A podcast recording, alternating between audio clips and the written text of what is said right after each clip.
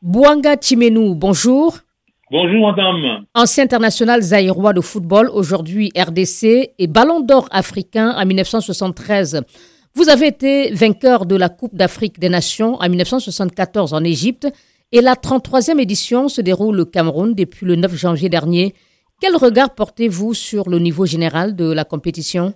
Le football a beaucoup évolué. Si le changement de style est là, les jeunes joueurs maintenant, ils ont beaucoup évolué parce que j'ai bien compris, parce qu'ils jouent dans des championnats beaucoup plus élevés. Et maintenant, il n'y a pas de petites nations de foot. Hein. Il y a des, actions qui, collectives, des, actions individuelles qui correspondent à ce que les gens attendent d'eux. Quelle différence majeure euh, avez-vous observé entre les techniques de jeu euh, de la jeune génération aujourd'hui et la vôtre, c'est-à-dire celle des années 70 Ils ont beaucoup, beaucoup plus évolué. Je vois par exemple sur les bancs de touche, avant, il y avait qu'entraîneur et entraîneur adjoint et, et entraîneur de physique et les médecins et les infirmières. Maintenant, je vois, il y a au moins 15 personnes, il y a psychologue, il y a tout, tout ce qu'il faut. Voilà un changement qui fait que le football est en pleine révolution. Il y a quelques années où on était 30 avec deux ou trois, ballons. Maintenant, il y a 50 ballons avec 30 joueurs. Matériellement, ils sont beaucoup en avance que, que nous. L'encadrement est beaucoup, beaucoup plus avancé. Nous, on jouait dans les terrains pleins du sable. Maintenant, il y a du gazon. Il y a des gazons, il y a des gazons partout, il y a de la modernisation des, des terrains. Au, au, niveau de la technique de jeu, est-ce qu'il y a des changements ou euh, c'est presque aussi comparable qu'à votre époque? Techniquement, à notre époque, il y avait des individualités beaucoup plus fortes. Mais maintenant, il y a beaucoup de jeux d'ensemble qu'à notre époque. Le, le, problème que vous, vous oubliez de mentionner, c'est la différence entre professionnalisme et amateurisme. À notre époque, c'était deux fois entraînement par semaine pour deux heures dix ans. Ça fait quatre heures du temps par semaine, sans compter les matchs joués. Maintenant, le professionnalisme fait que c'est leur truc à eux, ils sont là pour ça, donc du matin au soir, ils pensent qu'à ça, il y a suffisamment de temps pour essayer de se préparer et puis préparer des matchs. Vous voyez comment les, les, la, la, différence entre notre époque et maintenant. L'autre différence, c'est aussi au niveau des salaires. À votre époque, on jouait pour la patrie et aujourd'hui, en plus de la patrie, les joueurs gagnent mieux leur vie aussi. Ça, nous n'en parlons même pas parce que maintenant, c'est quoi? C'est le football business, tout ce qui est maintenant. Ils jouent beaucoup pour, euh, pour l'intérêt personnel, tandis que nous, on a joué les grands football. Donc, la beauté, la valeur du football, on a montré à tout le monde que voilà, les foot, c'est un jeu qui concerne tout le monde. Les spectateurs étaient fiers de nous il y a beaucoup de sponsorisme qui est, qui est là, qui, qui tue aussi le football de leur façon.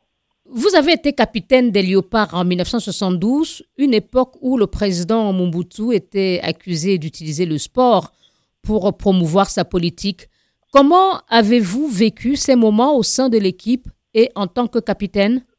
Oui, mais il ne faut pas parler toujours que Mobutu avait fait pour sa politique ce sont des gens qui ont fait avancer le football dans leur façon. Vous voyez l'exemple typique qui était arrivé pour le président Kwame Nkrumah. Du Ghana? Du Ghana, c'est celui qui a commencé le football. Il faut reconnaître aussi que les, les Ghanéens, c'est ceux qui ont commencé le football, qui ont commencé le, le, le vrai football, qui nous ont appris beaucoup, les Ghanéens. Vous semblez dire que ces accusations ne sont pas fondées. D'après vous, qu'est-ce que Mobutu a apporté au football euh, euh, congolais. congolais. congolais Il semble qu'il a beaucoup contribué aussi à professionnaliser le foot en recrutant des entraîneurs étrangers et en euh, rapatriant une partie des joueurs exilés en Belgique. Voilà, parce que nous, au début, on avait quand même besoin de jouer beaucoup de matchs à l'époque, il y avait quand même beaucoup des invitations des équipes de Belgique, de, des Roumanies, Brésiliens. Pelé est venu euh, chez vous en RDC, invité par oui, Mobutu. ils sont venus beaucoup chez nous. Euh, C'est même le roi Pelé était venu chez nous. Donc, euh, les gouvernements s'y mettaient pour, pour qu'on avance le football par rapport à la concurrence des, des Ghanéens. On parlait aussi de problèmes de détournement des primes par des politiques. Les primes ont toujours été donc euh, exploitées par, par les dirigeants. C'est pourquoi moi j'ai- j'ai- j'aimerais que les dirigeants sportifs congolais nous appellent, nous les anciens, avec notre expérience, nous en tant que capitaine.